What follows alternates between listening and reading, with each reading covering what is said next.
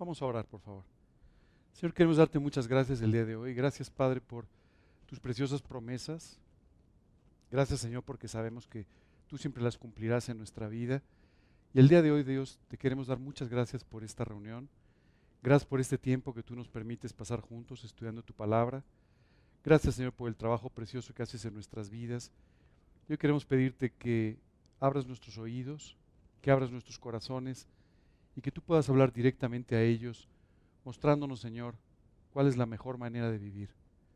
Queremos pedirte esto de una forma muy especial en el nombre de Cristo Jesús y para su gloria. Amén. Muy bien, pues hemos llegado al final de nuestra serie de estudios Crónica de un desastre. Yo te diría que esta parte final, yo podría hablar de que, de que fue un nuevo inicio. Durante varias semanas hemos estado hablando sobre la vida de, Isaac y Rebeca, ¿recuerdan? Y de muchos errores que cometieron con respecto a la relación entre ellos, a la relación con sus hijos, la separación que hicieron entre sus hijos eh, y los múltiples engaños y demás que, que hubo entre ellos. Estuvimos hablando también de la salida de Jacob, después de haber engañado a su hermano Esaú, de haber engañado a su padre Isaac, y cómo él sale a casa de su, de su tío Labán para tratar de labrarse un futuro allí. Y cómo una y otra vez, por sus decisiones, se va complicando y complicando su vida. Pero la semana pasada hablamos de un encuentro extraordinario. Un encuentro que en dos ocasiones Jacob tuvo con su creador, con Dios. La primera cuando él sale huyendo hacia la casa de Labán. Y entonces simplemente el lugar donde él se recuesta a dormir, él tiene una visión en la noche y entonces empieza a ver como que hay una escalera que conecta el cielo con la tierra y ángeles que suben y que bajan. Y él muy impresionado por todo esto, simplemente recibe una promesa de parte de Dios.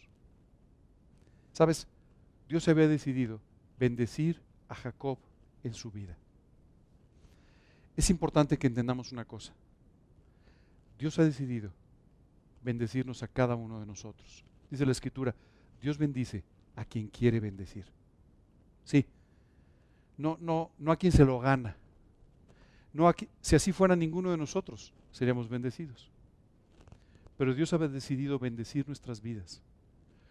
Dios quiere hacer que nuestras vidas sean extraordinarias, sean sobrenaturales, Dios quiere que tú salgas de la forma normal en la que has estado viviendo.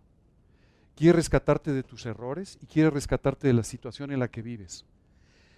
Pero para eso, Dios tiene que hacer un trabajo extraordinario en tu corazón. Tiene que renovar, cambiar completamente tu mente, renovar, cambiar completamente tu corazón. Y tiene que de raíz sacar y arrancar todas aquellas cosas que tú has estado sembrando por años y que son la causa del lugar donde te encuentras el día de hoy. Dios quiere simplemente sacar todo esto, arreglarlo de raíz sin soluciones cosméticas. Nuestro mundo se ha vuelto un experto en la cosmética. Y no solamente me refiero a los maquillajes y demás, sino a la cosmética para tratar de dar una solución temporal a los problemas sin solucionarlos de raíz. No es esto lo que Dios está buscando en tu vida. Cuando tú invitas a Cristo a morar a tu corazón, Dios literalmente lo que quiere es hacer todas las cosas nuevas. Todas. Dios quiere volver a poner fundamentos en tu vida. Pero esta vez no fundamentos basados en lo que aprendiste, en lo que escuchaste, en lo que tus emociones, tus pasiones, tus propios razonamientos te llevan. Sino Dios quiere establecer con sus principios, con su palabra, convicciones sobre las cuales Él puede ir construyendo nuestra vida. Tiene que cambiar muchas cosas, por no decir tiene que cambiarlo todo. Oye, Jacob, Jacob era un desastre. Pero cada vez que yo veo la vida de Jacob me acuerdo mucho de cómo era la mía. Un desastre. Yo recibí a Cristo, tomé esta decisión por Cristo a los 19 y para los 19 años ya había hecho un desastre. O sea, yo fui más rápido que Jacob. Este, había hecho ya un desastre, esa es la verdad. Y muchas áreas de mi vida estaban completamente destruidas. Y muchas áreas de mi vida estaban completamente mal edificadas. Y el camino por el que andaba seguramente me hubiera llevado a un auténtico desastre. No te estoy exagerando, a un auténtico desastre. Porque cuando tú y yo vemos la vida de las personas en general, son un auténtico desastre. Tenemos problemas con nosotros mismos, tenemos problemas con nuestras familias, tenemos problemas con nuestros supuestos amigos, tenemos problemas con los vecinos, tenemos problemas en los trabajos, tenemos, tenemos un desastre. Esa es la realidad. Hace unas semanas tú y yo estábamos hablando de los problemas que había en la familia, en la familia de Isaac y Rebeca y con sus hijos Esaú y Jacob. Y seguramente muchas de, estas cosas te trajeron a tu mente problemas que tú tienes también. Porque la realidad es que los seres humanos somos un desastre para manejar nuestra vida. Este es el motivo por el cual Dios no solamente en su misericordia ha salido a buscarnos para salvarnos, sino que además nos ha dicho, no solamente quiero ser tu Salvador, quiero ser tu Señor también, déjame guiar tu vida, porque yo tengo la capacidad para guiar tu vida como tú no puedes hacerlo tú solamente vas a ir de un error al siguiente. Y esa es la realidad. Claro, luego pensamos que somos muy inteligentes y muy sagaces y nos salimos con la nuestra aquí y allá, como Jacob, ¿te acuerdas? Jacob con las varitas, ya ¿te acuerdas de eso? Para los que no nos acompañaron, él pensó, él hizo un trato con Labán y le dijo que él se iba a quedar solamente como pago de su salario con las ovejas que nacieran rayadas, manchadas y todo. todas las tardes él se bajaba y mientras tomaban agua se ponía con unas varitas para que de esa manera nacieran rayadas y pintadas, pensando que su sagacidad, su inteligencia, su gran capacidad lo iban a hacer millonario. Y así vivimos en esta vida, pensando que somos muy sagaces, muy inteligentes, muy capaces, logramos esto, logramos lo otro, cuando en realidad nuestra vida solo depende de la bendición de Dios. Esa es la realidad. Tú puedes, y espero que lo hagas, trabajar con intensidad en la actividad que tengas. Pero esto no significa que los frutos correspondan solamente a tu trabajo, sino corresponden a la bendición de parte de Dios. Dios lo explica de una forma que es un poco ajena a la manera en la que tú y yo vivimos. Dice, el labrador, para participar de los frutos, debe trabajar primero. Tú y yo normalmente, como no somos labradores, pues no entendemos mucho esto, pero el labrador limpia el terreno, abona, prepara, eh, hace los surcos, pone las semillas, pero hay un momento en el que solamente tiene que sentarse y esperar que llegue la lluvia. Y si la lluvia no llega a tiempo y en la cantidad correcta, la cosecha va a ser un desastre. Tú y yo dependemos de esta manera, de la bendición de parte de Dios. Y sabes una cosa, Dios promete que nos quiere bendecir. No solamente nos quiere salvar, nos quiere bendecir, nos quiere guiar, quiere hacer de nuestra vida algo extraordinario. Si tu vida y la mía no son algo extraordinario, solo quiero decirte que estamos en el camino de preparación para que lo sean. Y si tú le permites a Dios que continúe con este trabajo extraordinario en tu vida, tu vida va a acabar siendo algo auténticamente extraordinario. Jacob era un desastre. Salió huyendo porque lo perseguía el hermano, lo quería matar, había engañado al padre que también estaba molesto con él, la mamá pues había sido su cómplice, o un desorden, ¿cierto? Y en este lugar en el que él simplemente pasa la noche, Dios le dice, te voy a bendecir. Jacob estaba tan mal espiritualmente que se voltea con Dios y le dice, mira, si tú me bendices, si tú eh, me multiplicas, si tú haces lo que yo quiero, entonces te sigo. ¿Te suena? Esto es lo que el ser humano hace. Así hemos construido todas nuestras religiones. Mira, yo voy a hacer esto y esto, y tú me tienes que bendecir. Estás obligado, ¿verdad? Y tratamos de, coaccionar a Dios para que haga lo que nosotros queremos. ¿Sabes? Esto es un error terrible. Muchos creyentes hoy, día, hoy en día padecen porque están tratando de obligar a Dios a que cumpla su propia voluntad, no la de Dios. Y entonces queremos vivir en nuestra voluntad. Queremos hacer lo que nosotros queremos y que Dios nos bendiga. No vivir dentro de la voluntad ni del cuidado de Dios. Eso es lo que nos pasa. Y a veces esto nos lleva incluso a caer en profundas rebeliones. Dios, ¿por qué no haces lo que yo quiero? ¿Por qué no me cumples lo que yo estoy pidiendo? A ver, ¿por qué? ¿Por qué la, la vida no es como yo la quiero? Dios, estás mal, estás equivocado. No, tú eres el equivocado. Porque lo que estás haciendo es tratando de forzar a Dios a que haga lo que tú quieres, no lo que Él tiene en su, dice la Biblia, buena voluntad, agradable y perfecta y perdemos muchos años de nuestra vida Y nos desgastamos mucho emocionalmente en todos estos forcejeos con Dios. No, Dios, yo sé guiar mi vida. Mira, presta mi vida un ratito que yo, yo me encargo. Y luego regresamos, no, no, no, ¿qué crees? Otra vez es un desastre, ¿no? Eso es básicamente lo que hacemos.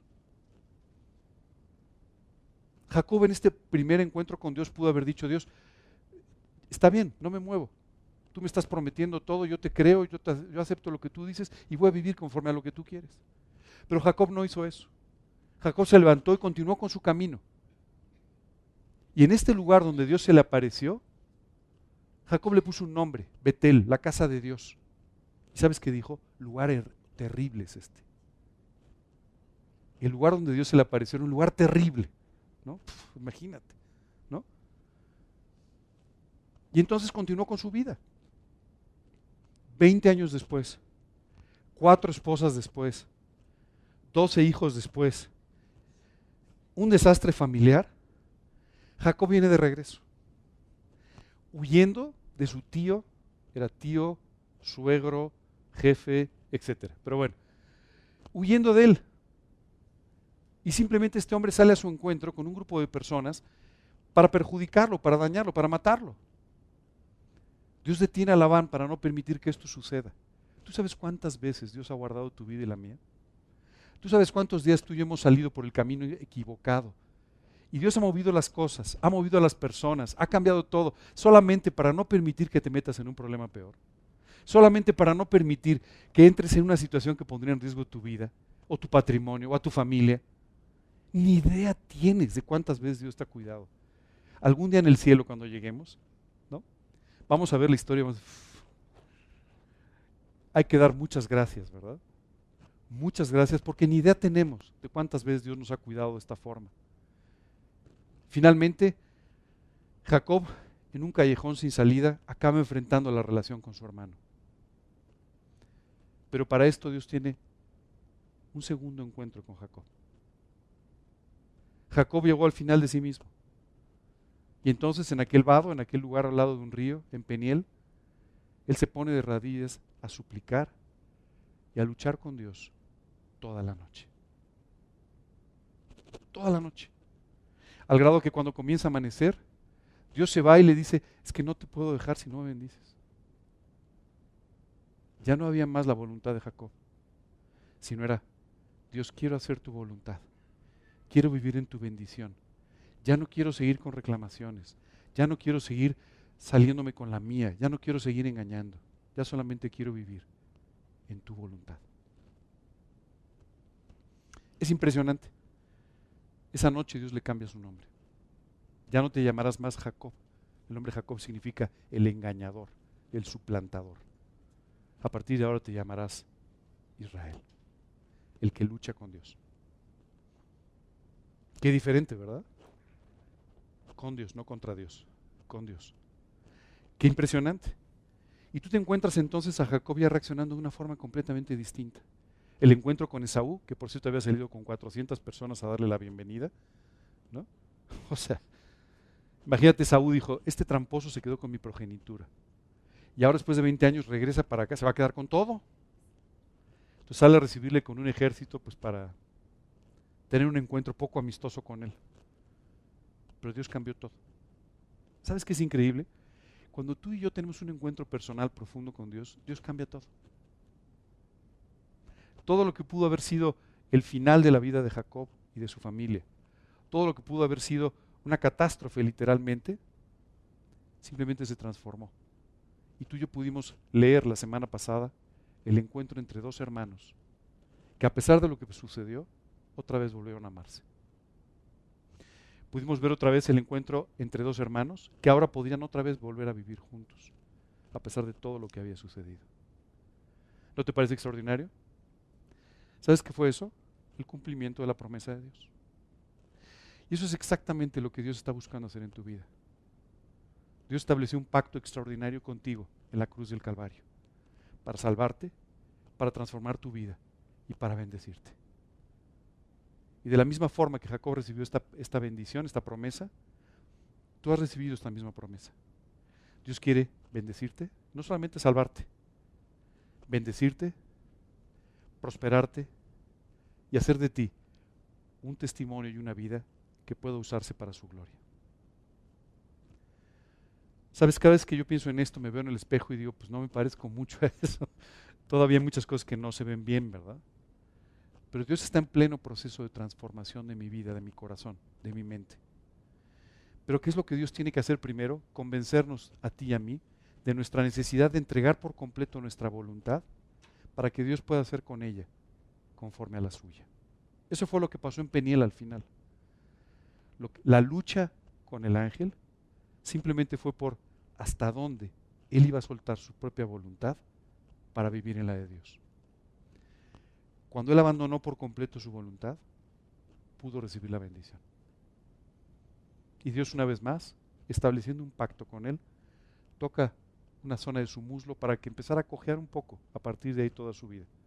Y jamás olvidará la noche de Peniel. Qué giro en la vida de Jacob. Qué giro en tu vida. Esto es lo que Dios quiere hacer. Dios va a cumplir con lo que te ha prometido. Solo quiero que lo tengas muy claro. Dice un versículo, y habiendo esperado con paciencia, alcanzó la promesa. ¿En qué momento? Cuando Dios ha determinado hacer el trabajo necesario para poderte bendecir. Pero que te va a bendecir, te va a bendecir.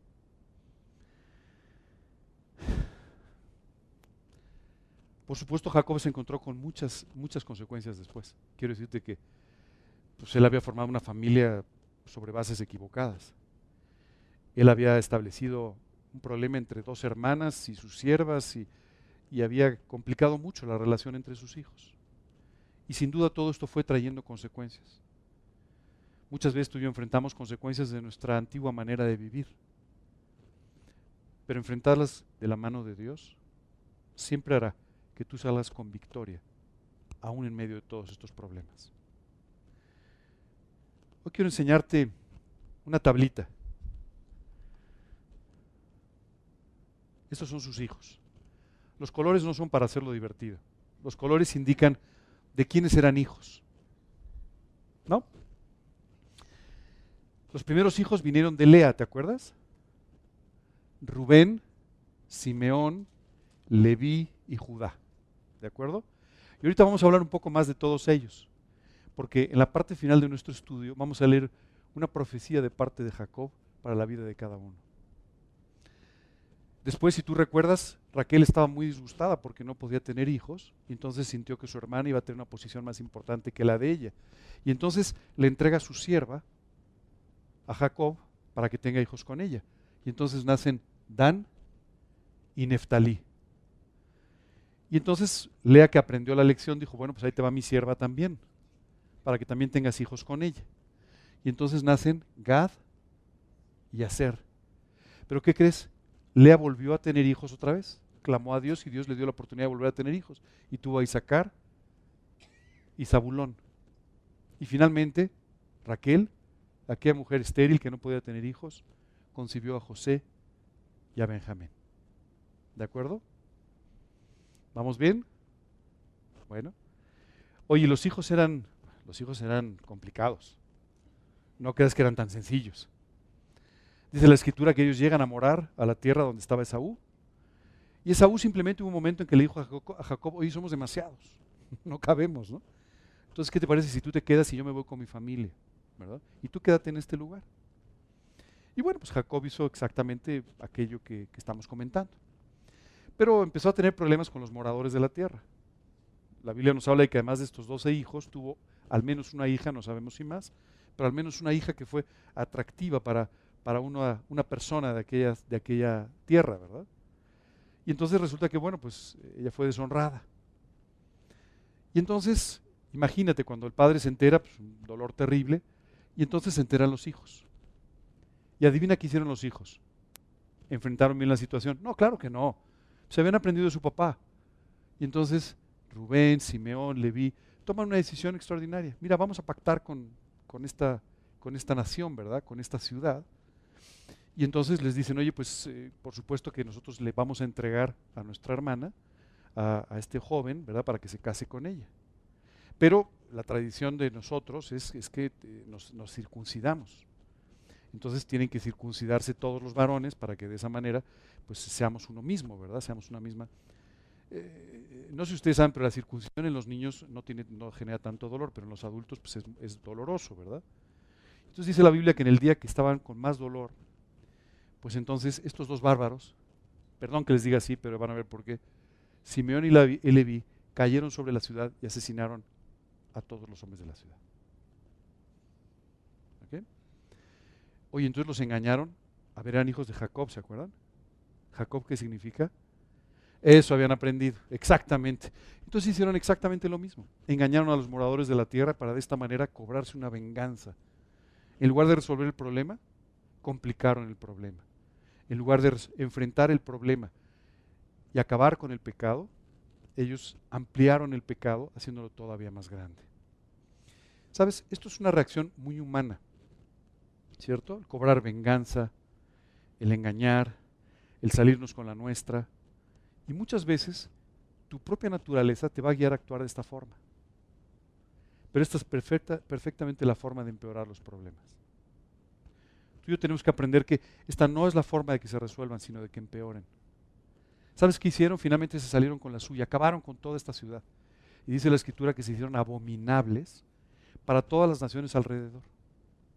¿Sabes qué es increíble? Dios quería utilizar a Jacob y su familia como luminares espirituales de la tierra. Eran abominables a todos sus vecinos, por engañadores, mentirosos y además asesinos. Imagínate nada más. Y Jacob, bueno, Jacob estaba cosechando lo que había sembrado. Pero él aprendió tanto en Peniel que les dijo a sus hijos, hay una forma de resolver este problema. Porque las naciones de alrededor nos van a acabar matando a nosotros también. Pero hay una forma de resolverlo, buscando a Dios dejando sus ídolos, dejando aquellas cosas en las que han confiado.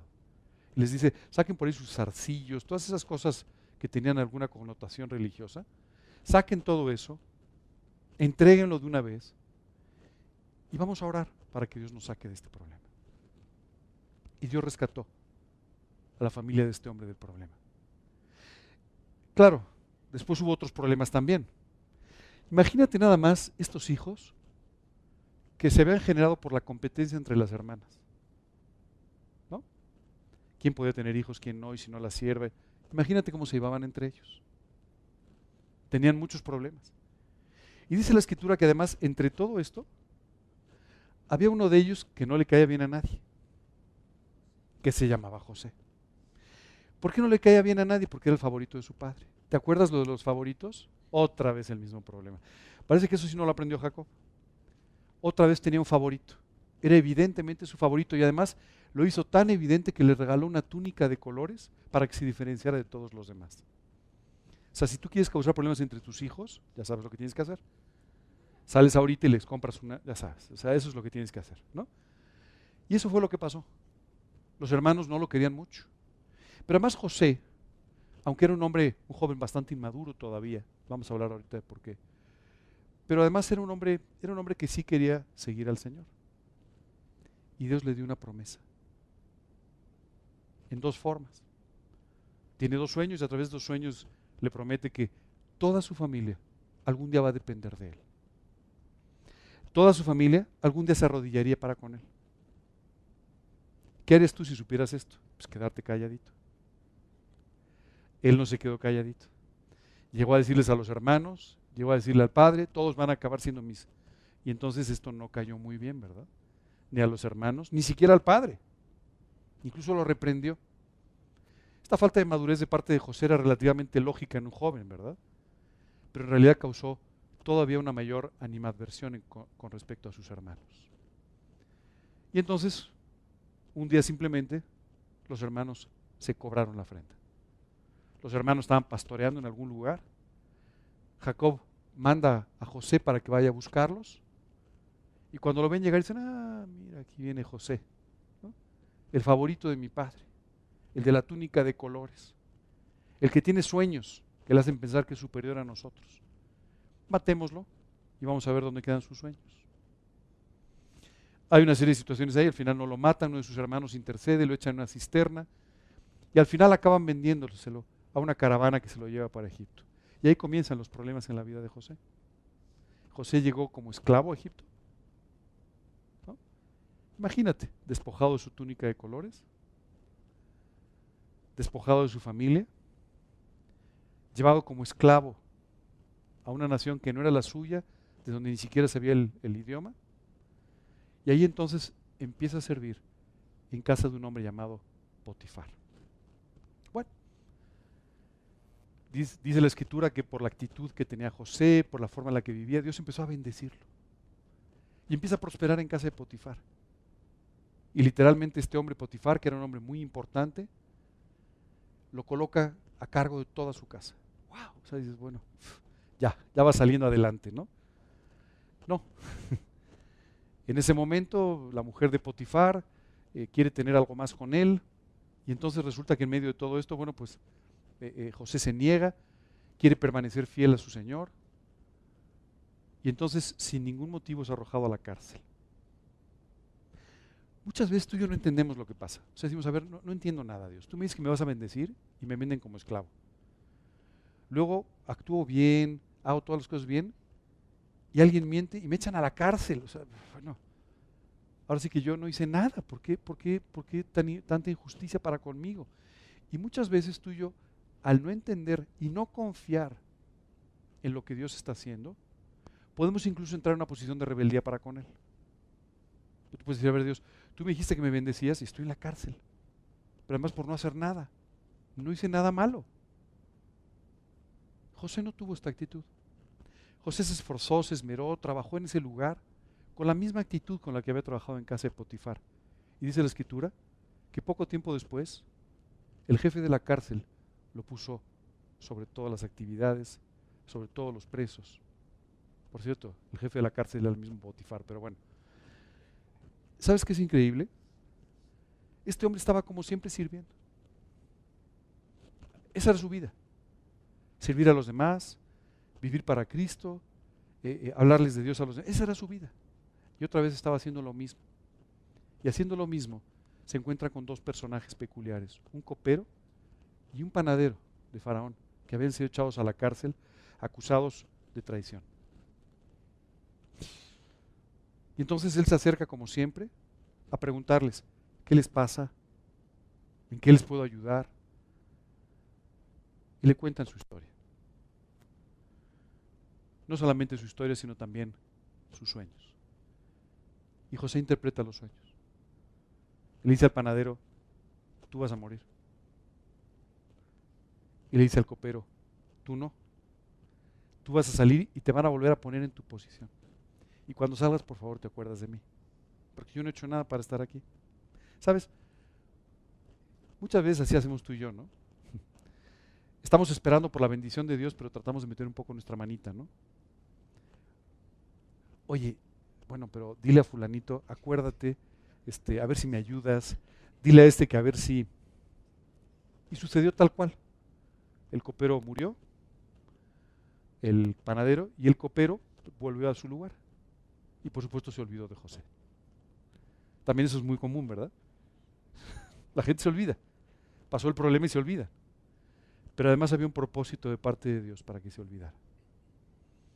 Tiempo después, Faraón otra vez tiene un sueño.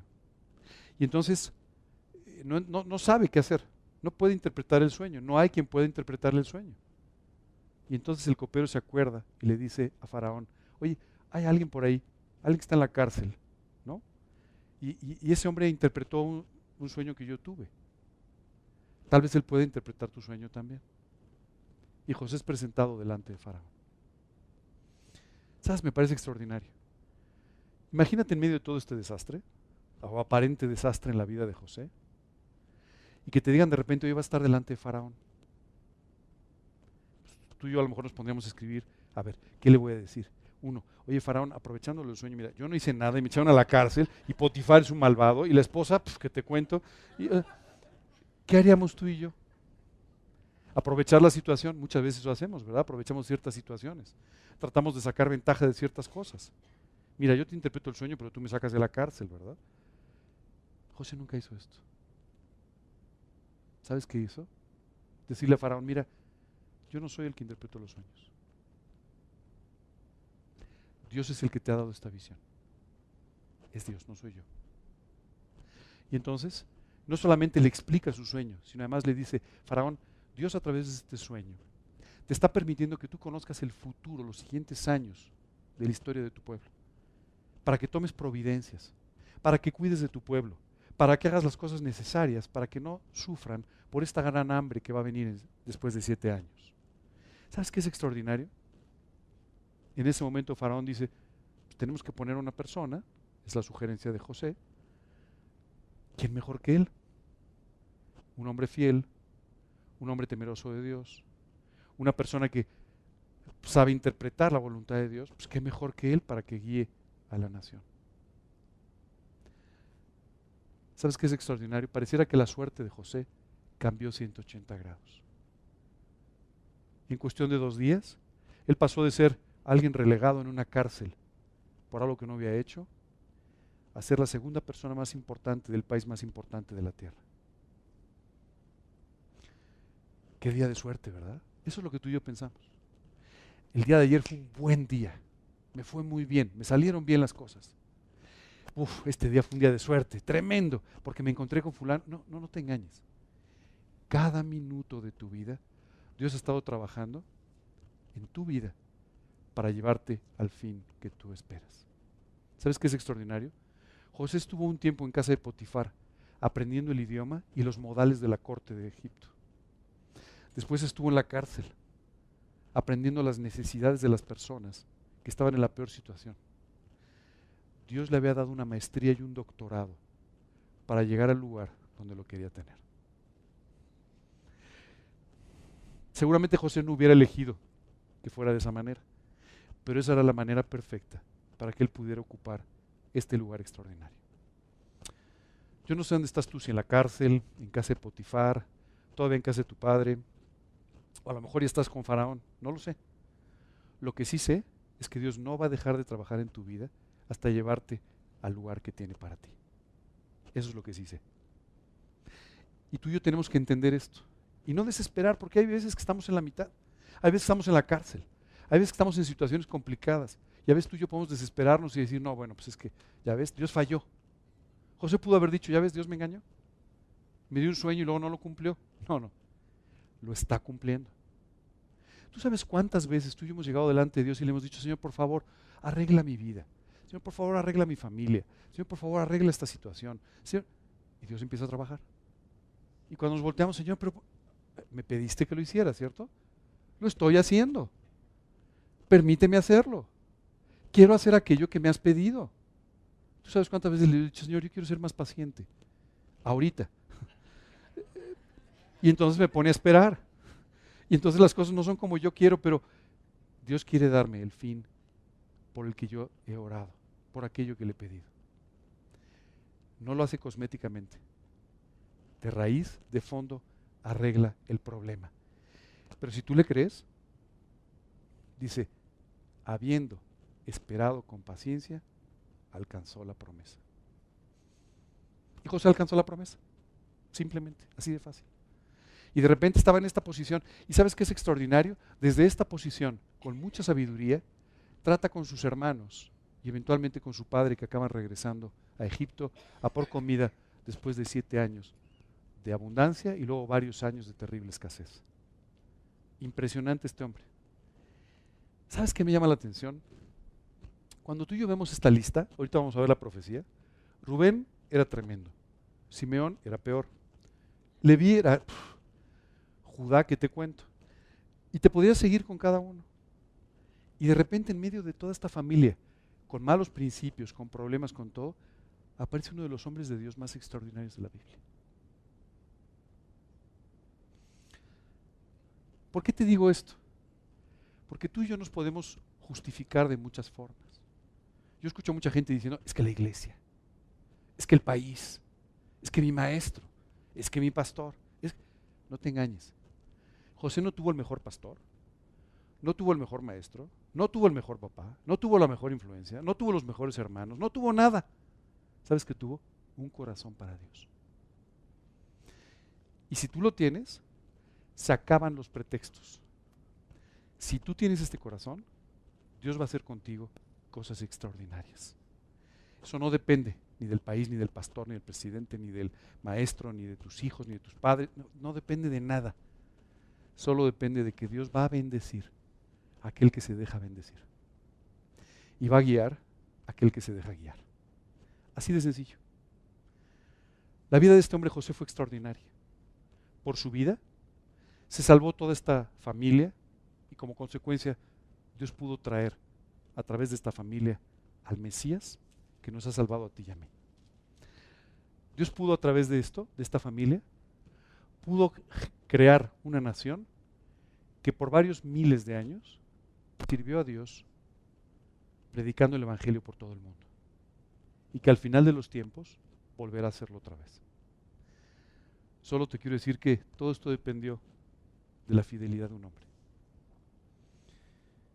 Hay muchas cosas que Dios quiere hacer y que dependen de tu fidelidad. Yo espero que el día de hoy tú tomes la decisión correcta de vivir fiel, porque haciendo esto puedes descansar en que Dios sin duda, sin duda, cumplirá su promesa.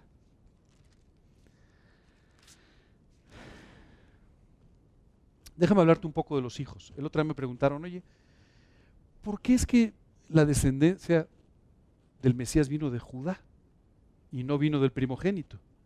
¿Cómo funcionaba la primogenitura? ¿O por qué no de José, que era el más espiritual de la casa? ¿Sabes? Cuando, cuando Jacob estaba ya cerca de partir, Jacob escribió esto. Y llamó Jacob a sus hijos y dijo, juntaos y os declararé lo que os ha de acontecer en los días venideros. Imagínate que te llama tu padre y te dice, te voy a contar lo que te va a pasar en el futuro. bueno, tú y yo tenemos la Biblia que nos dice lo que va a pasar contigo y conmigo en los días venideros. ¿Verdad? Te dice, si haces esto, esta es la consecuencia. Si haces esto, esta es la consecuencia. ¿Cierto? Bueno, pues a sus hijos les dijo, juntaos y oíd, hijos de Jacob, y escuchad a vuestro padre Israel. Rubén, tú eres mi primogénito, mi fortaleza y el principio de mi vigor. Principal en dignidad, principal en poder. O sea, tú tendrías que ser el primogénito. Impetuoso como las aguas, no serás el principal. Por cuanto subiste al lecho de tu padre, entonces te envileciste subiendo a mi estrado. ¿Sabes qué hizo este hombre Rubén? Tomó a una de las a una de las sierras, ¿cierto?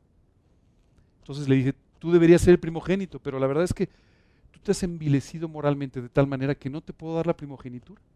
No eres un hombre espiritual. Es una lástima, Rubén, pero con toda tu fuerza, con no eres un hombre espiritual.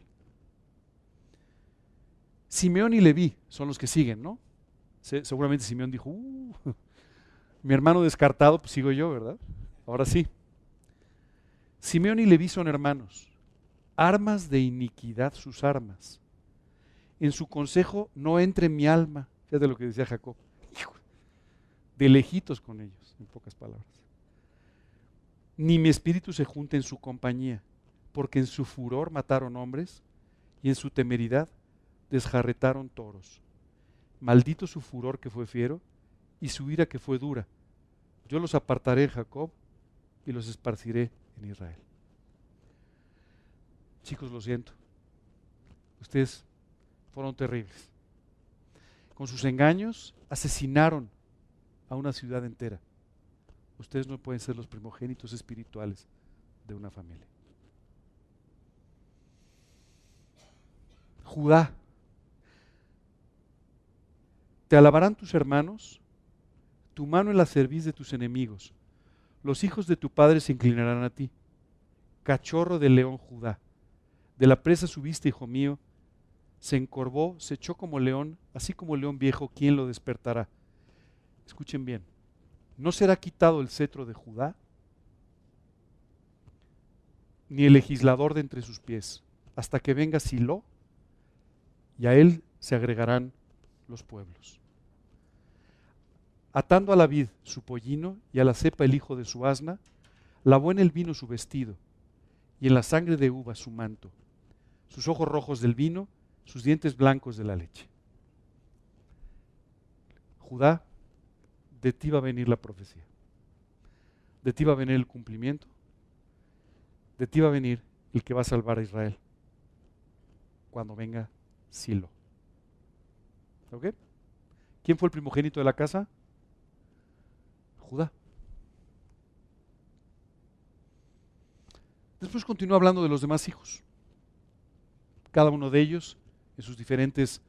Eh, pero cuando habla de ellos, es curioso, solamente habla de lo que les va a pasar, no hay ninguna bendición. A uno le dice, tú vas a habitar en los, en los puertos, en el otro, pero no hay ninguna bendición. Solamente la bendición llega cuando te acercas a José. Dice de él, rama fructífera es José. Rama fructífera junto a una fuente, cuyos vástagos se extienden sobre el muro. Le causaron amargura, le asaetearon y le aborrecieron los arqueros. Mas su arco se mantuvo poderoso y los brazos de sus manos se fortalecieron. Por las manos del fuerte de Jacob, por el nombre del pastor, la roca de Israel, por el Dios de tu Padre, el cual te ayudará, por el Dios omnipotente, el cual te bendecirá, con bendiciones de los cielos de arriba, con bendiciones del abismo que está abajo, con bendiciones de los pechos y del vientre. Las bendiciones de tu Padre fueron mayores que las bendiciones de mis progenitores, hasta el término de los collados eternos será sobre la cabeza de José. ¡Wow! O sea, a ti te van a bendecir en todo lo que tú hagas, le dijo a José. Esto fue auténticamente la bendición para él. Pero hay una enseñanza más que quisiera darles con respecto a esta lista. Se llama la enseñanza del arrepentimiento. Acabamos de leer sobre la vida de estos dos hombres, Simeón y Leví.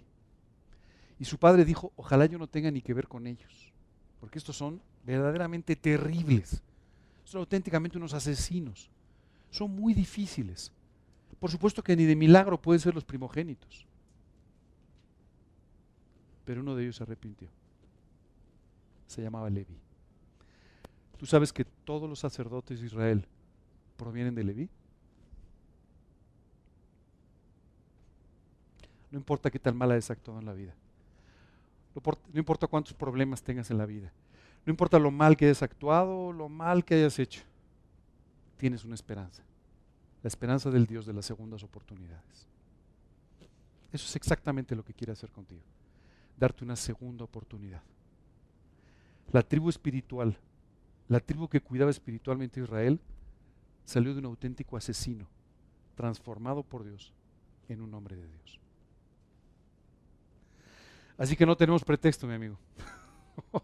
Si has vivido bien como José y si has vivido mal como Leví. Así es que de todos modos, la bendición solamente viene por tu obediencia y por tu decisión de entregar tu voluntad a la de Dios.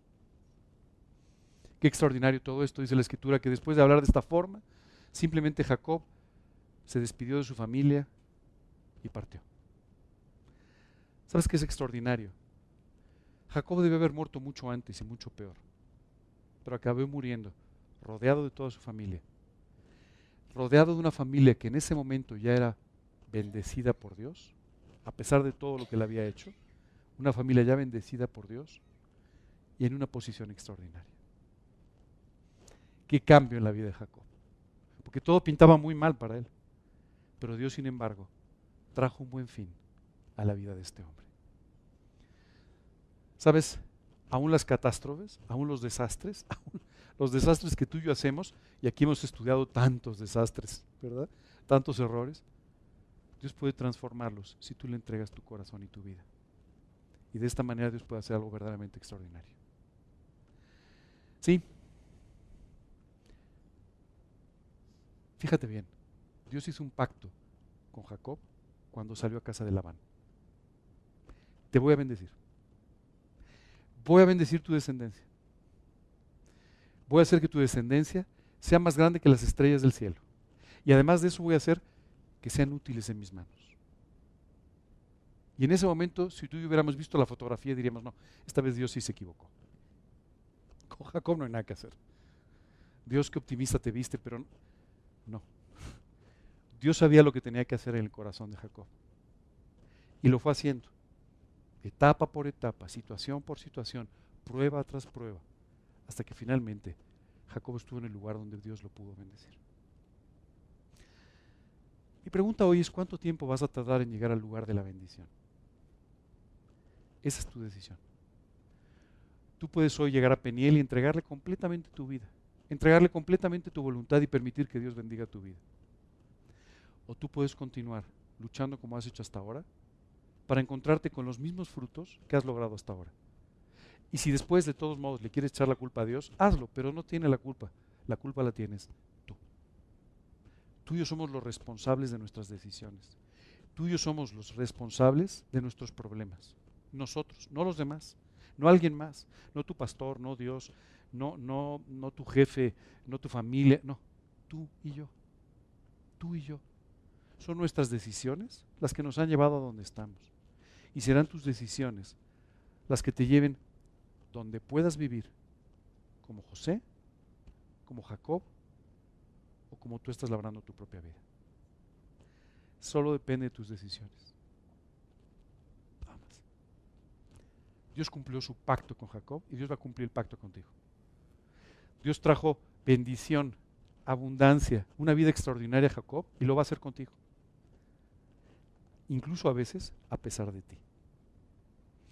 Va a ser lo necesario para que aun cuando tú no se lo permitas, Dios pueda cumplir lo que te ha prometido. ¿Te acuerdas del arco iris? Pues hay una señal.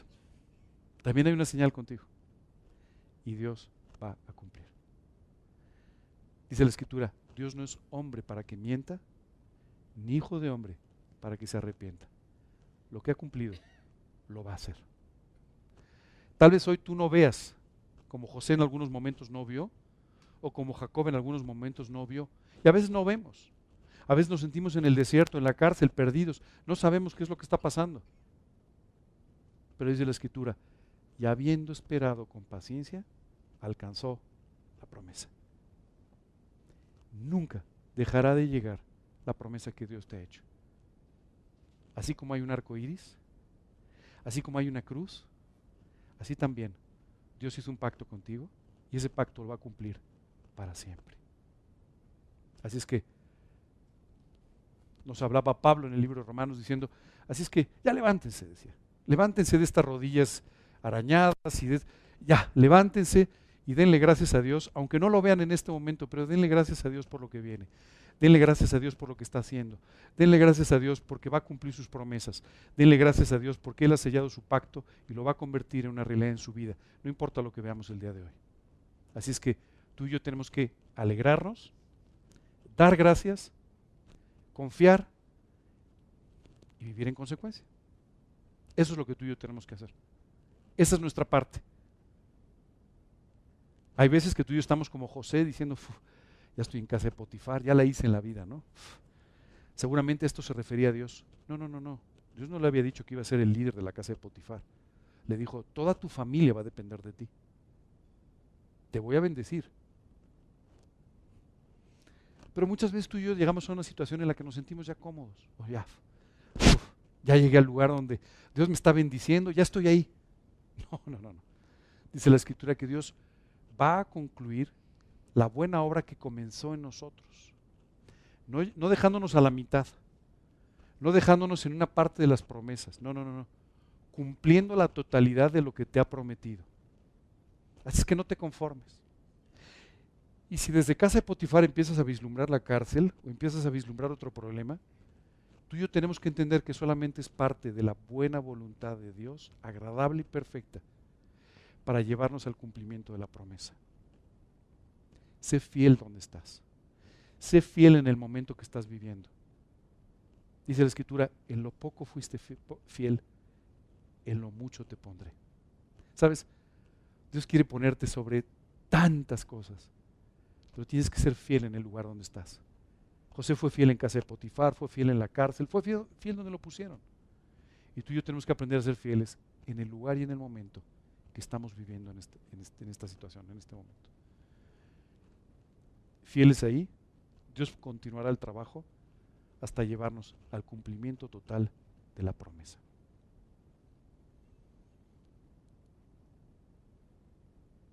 ¿Alguna pregunta, alguna duda? Uy. Qué difícil. ¿Qué dije? Lo que dijiste hace 25 minutos. ¿eh? ¿Cómo?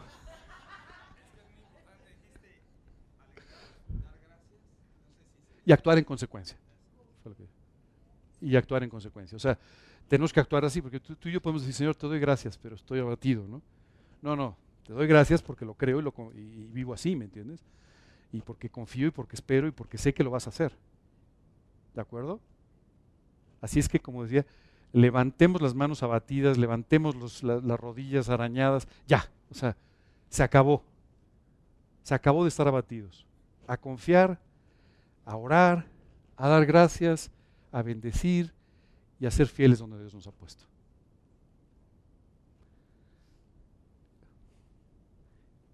Qué increíble, pero la crónica de un desastre acabó siendo qué? La crónica de una extraordinaria bendición de parte de Dios. El Dios de las segundas oportunidades siempre transforma nuestros problemas, nuestras debilidades, nuestras dificultades en profundas bendiciones. Solo depende de tu actitud. ¿Alguna pregunta, alguna duda? ¿No? Nada más nunca te olvides. Dios estableció su pacto.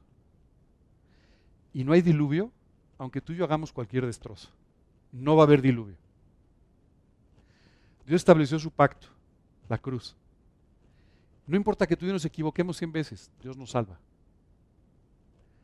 Dios estableció un pacto contigo. No importa cuánto te hayas equivocado, Dios lo va a cumplir. Nunca lo olvides. Nunca. Nunca te veas de menos. Nunca permitas que lo que la vida y las personas te digan sobre ti o sobre tu posibilidad te acobarde hace un tiempo vi un libro que me llamó mucho la atención, se titulaba Si la vida te da limones, haz limonada.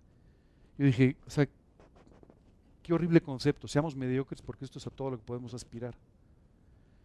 Esto no es lo que la Biblia enseña. La Biblia no te dice, si, tienes limones, no, no, te dice, tienes promesas. Y esas promesas te van a llevar al cumplimiento de las mismas de parte de Dios. Es que no te conformes con nada. No que hagas una posición conformista diciendo, pues esto es lo que hay. Esto, esto es lo que hay ahorita. Esto es lo que hay en este momento. Y mucho más que no alcanzo a ver, pero que Dios está haciendo para llevarme al fin que espero. ¿Preguntas, dudas? Dime.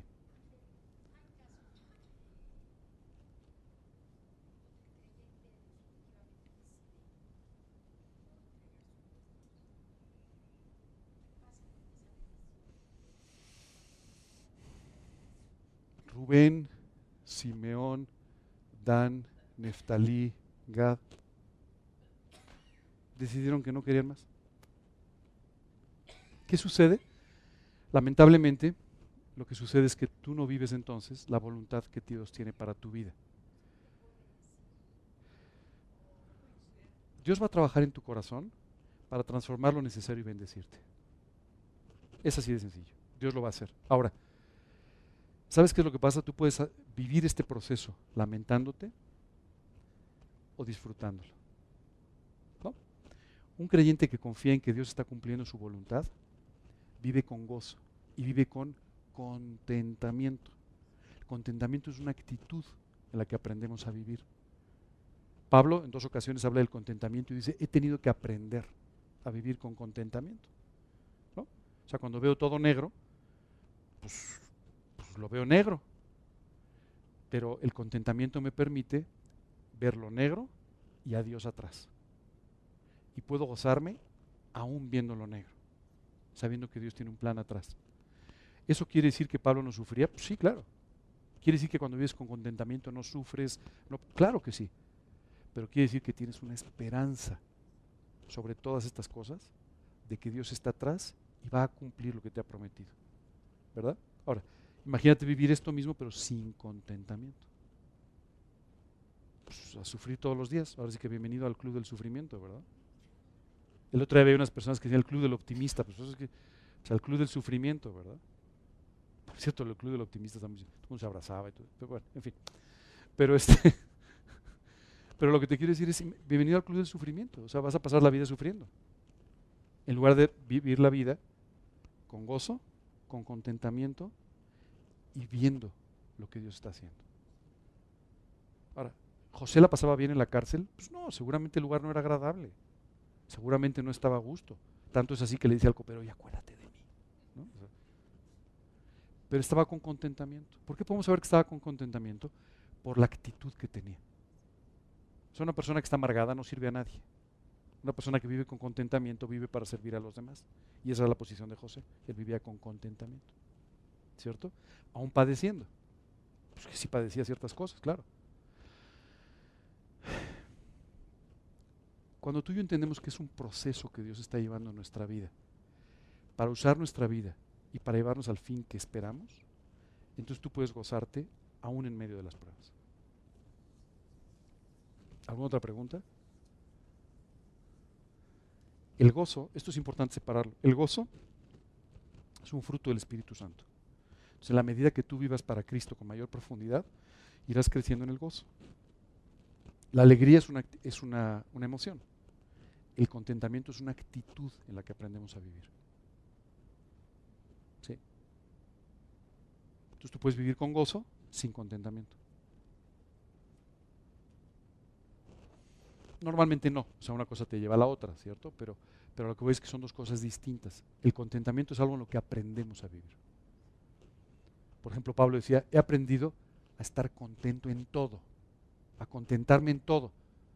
Tenga yo abundancia o escasez. ¿Cómo lo aprendió? Teniendo escasez. Tú y no aprendemos a vivir o sea, tú y no aprendemos a vivir con contentamiento cuando todo va muy bien, sino cuando las cosas no van tan bien. ¿Cierto? Ok, ¿alguna otra pregunta? ¿Duda? ¿No? Bueno, pues para terminar les voy a pedir un favor enorme. Y es que ahora se pongan de pie. Después de haber visto el cumplimiento de muchos pactos, vamos a volver a cantar la misma canción. Pero ahora entendiendo quién es este Dios de pactos. ¿Les parece bien? Vamos a, orar. Vamos a darle gracias a Dios por todo esto y, y por último vamos a regresar a nuestra canción. Señor, queremos darte muchas gracias por este día. Gracias, Padre, porque podemos vivir con victoria y porque tú quieres bendecirnos y prosperar nuestras vidas. Hoy queremos pedirte, Señor, que tú nos des la paciencia y que tú nos des el contentamiento para poder vivir viendo tu trabajo y de esta forma, Señor, viendo cómo tú nos preparas para poder servirte cada vez en forma más abundante y que nuestro ministerio llegue hasta donde tú lo quieras llevar. Gracias, Padre, de verdad, por todo esto. Gracias por la vida de cada una de las personas que aquí están. Y Padre, hoy te pedimos que tú los bendigas y que tú bendigas sus vidas, sus familias, sus ministerios. En el nombre de Cristo Jesús y para su gloria. Amén. Antes de la canción quisiera pedirles un favor nada más. Hemos estado platicando de todo esto y, suena extraordinario, lo entiendo, pero nada de esto puede suceder si tú no apropias la promesa de Dios de la salvación. Si tú aún no has tomado la decisión de pedirle a Dios que te perdone, que limpie tu vida y que entre a tu corazón como tu Señor y Salvador, nada de esto puede ser hecho una realidad. Te voy a pedir que una vez que terminemos la canción, si tú quieres invitar a Cristo a tu vida, si tú quieres hoy aprovechar la oportunidad para salir de aquí con Dios en tu corazón y tu vida transformada, me regales nada más unos minutos al final, por favor. ¿Ok? ¿Listo? Ok.